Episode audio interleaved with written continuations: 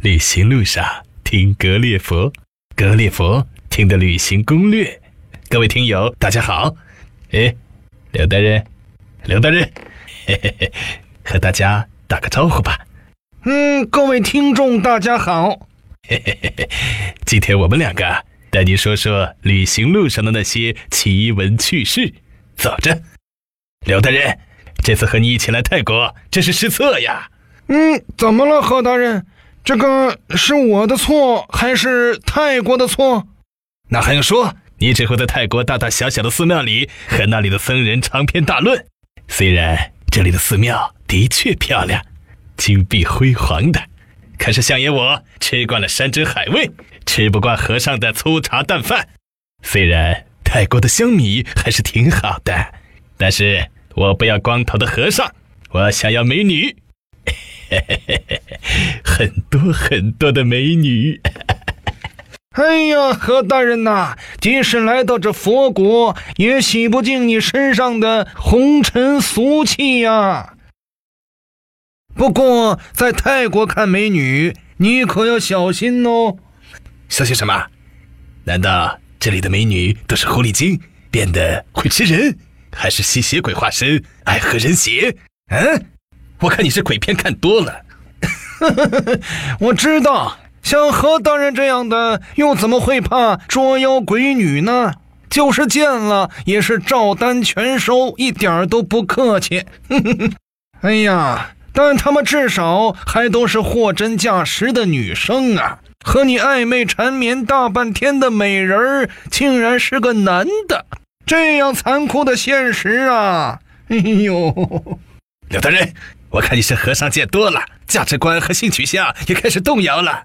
哼，你没明白，在泰国有一种美女叫人妖。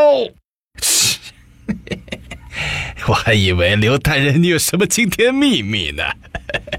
谁不知道泰国有人妖啊？我还去了专门的秀场看过了呢。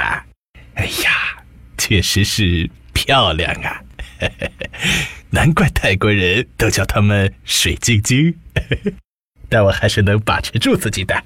纵情情场这么多年，我还是知道我的女神该有些什么，不该有些什么。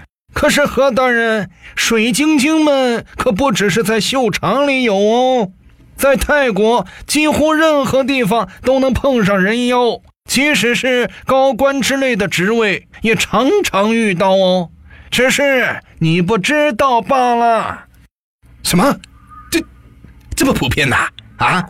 是啊，所以在鲜花丛中认出那朵奇葩，也是泰国旅行的一个本事哦。嗯，看过泰囧，你就该知道，随便在街头和同伴讨论某个美女是不是人妖，可能很尴尬，既不礼貌，也有失何大人你的身份。嗯。要是认错了，轻则合照留影的时候找错主角回国后没办法吹嘘了；严重的话，发生了一夜情，我想对何大人下半生的幸福也会留下创伤吧？啊，对呀，这个问题确实很要命啊。那刘大人，你有什么办法分辨吗？嗯，这也不难，最简单就是要听他们说话。要是不说话，就特别注意他们的手脚会不成比例的大，尤其是和脸对比。另外呢，千万不要从厕所分别哟，因为在泰国上女厕的并不全是女生，上男厕的也并不全是男生。人妖们会根据场合上厕所的。嘿，看不出来呀！啊，刘大人，你平时一本正经的，对女人还会有研究啊？你要知道，老和尚不但会跟你讲佛理，偶尔还会和你谈人生。何大人，你要多亲近亲近他们。哎，好吧，好吧，好吧，我佛慈悲。刘大人，咱们走着吧。啊。各位歌友，要想收听更多旅行路上的奇闻趣事，请关注我们的微信格列佛，我们就在那儿等您。旅行路上听格列佛，格列佛听的旅行攻略。朋友们，我们下次接着聊。